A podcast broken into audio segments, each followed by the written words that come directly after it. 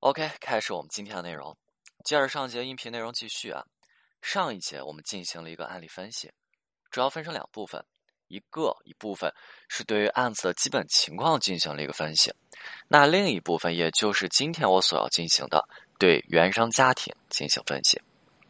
我们还是先来看一下男生跟我描述的他和女生的原生家庭情况啊。男生是这么描述的：男生说，我父亲的性格很沉稳。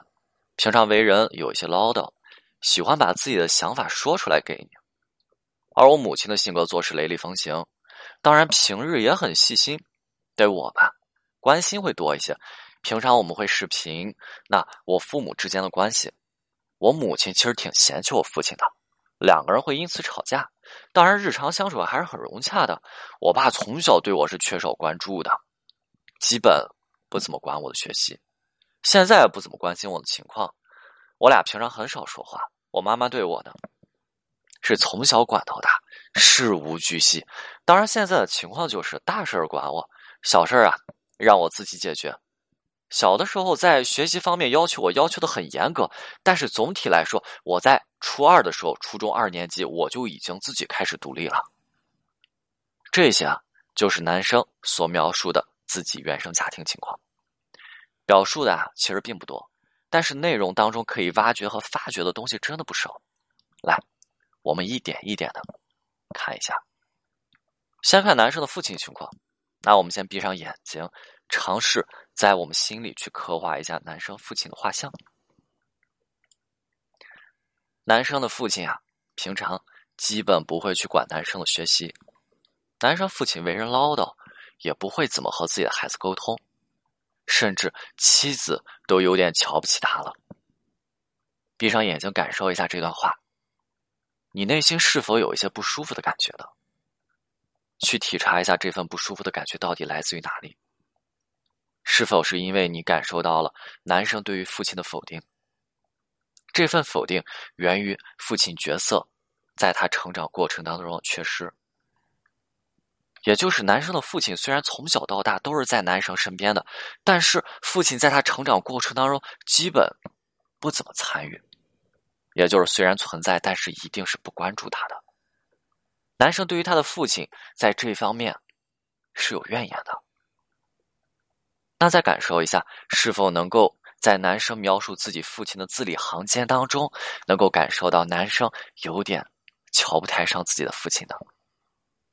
这些啊，是在男生描述自己父亲和母亲一些行为对比当中所体现出来的。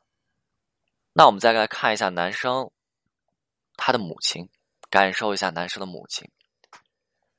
男生去描述自己的母亲，他表述母亲做事雷厉风行，生活当中是细心和细致的，也就是从小到大是母亲把男生照顾大。男生对于母亲一定存在着一份感激之情，但是。细细的再品味一下，男生对母亲有没有烦躁？确实，爸爸才是应该在家庭当中的模板和担当。当这份模板，当这份担当的模板换成了妈妈，那男生其实是从内心抵触的。因此，男生是怎么表述的？男生表述：从初二开始，我就独立了。一个初二的孩子。他又能够在哪些方面是独立的呢？生活、工作、学习还是怎么样的都没有办法。男生其实，在表达从初二开始，自己已经不想让妈妈再管自己了。妈妈对于成绩过于严苛的要求，让男生感觉非常的不合理，让男生感觉非常的烦躁。而这样子的原生家庭，造就了一个性格当中有些特立独行的男生。他习惯了妈妈的照顾，但是又会烦躁妈妈的管束。他瞧不上父亲的不呃不上进，他瞧不上父亲的不负责任，他瞧不上父亲的懒散，但是他好像自己又继承了父亲的懒散和不上进，也就是男生最终变成了他曾经最不想成为的样子。或者我们再换一句话去形容男生，是否可以说这是一个有脾气的小妈宝？当然，这么去形容好像多少有一些夸张，但是通过原生家庭的分析，对照之前男生处理情感问题的方式和方法，两者是一致的。也就是让我们清楚了为什么男生在这段感情当中孩子气的根源性问题——原生家庭。有时候人的心理就是这么有趣啊！很多人总在说缘分，彼此相爱有缘分，彼此相遇有缘分。佛经当中也总会去提到说：“哎，你看前世有孽缘，我们要去修行几辈子修来的福分。”这些东西在电影电视剧当中讲烂了。这个也不需要更多的举例子，就有的人，比如你乍跟这个人一接触，你会有一种感觉，感觉这个人的神态让你好像似曾相识，有熟悉的感觉。再就像《石头记》上当中，呃，林黛玉出进荣国府，贾宝玉也是这么说的：“说，哎，这位妹妹给自己一种似曾相识的感觉。”当然，心理学对于缘分的解释，它是特殊的。缘分并非是前世修下的，而是我们今生是我们在童年当中与父母相处的关系当中修下的。注意，人的记忆虽然是从五岁开始具体进行留存的，但是人格是你五岁之前就已经塑造开始成型的。当然，不只是人格，我们的感情基础，我们在情感当中处理问题的模式，也是在童年时期成型发展。武志红在《为何家会伤人》这本书当中是这么说的：说，如果爸爸妈妈给了我们足够的爱与安全感，我们就会在潜意识当中将爸爸妈妈当做爱情的原型，并且按照这个原型去寻找自己的恋人。如果爸爸妈妈给我们的爱是很少的，在童年的时候，我们一样会按照这个模板和原型去寻找，但是只是情况会更加的复杂一些。那我们接着来看一下女生的原生家庭啊。男生是这么描述女生的原生家庭的，呃，有一个问题啊，因为说男生自己和女生的家庭接触不算太多，内容有限，呃，男生就通过自己的感受感受到的就是女生的父亲给男生的感觉很和善，和男生相处的时候，两个人彼此都有一些拘谨，这种拘谨是怎么体现的？两个人坐那儿都不说话，沉默。啊，当然，呃，女生的父亲能够简单的开一些玩笑去缓和这种气氛尴尬拘谨。女生的母亲在和男生相处的过程当中表现的有些严肃和刻板了，但是总体来说给人的感觉不差。这是男生所表述的女生的原生家庭，就这几句话，内容真的很少。但是我们来看一下，我们来看一下，男生在和女生父亲相处的过程当中。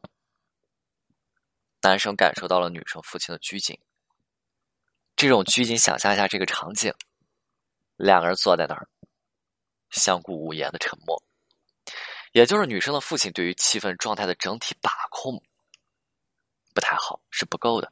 平常女生父亲的为人处事也是有些放不开和木讷的。但是有个问题啊，还记得我上节音频当时分析过的吗？女生的原生家庭是没有给到女生足够的支持，导致了女生内心是自己承担了很多的事情。但是男生所描述的女生的原生家庭过程当中，我是看不到这个问题的。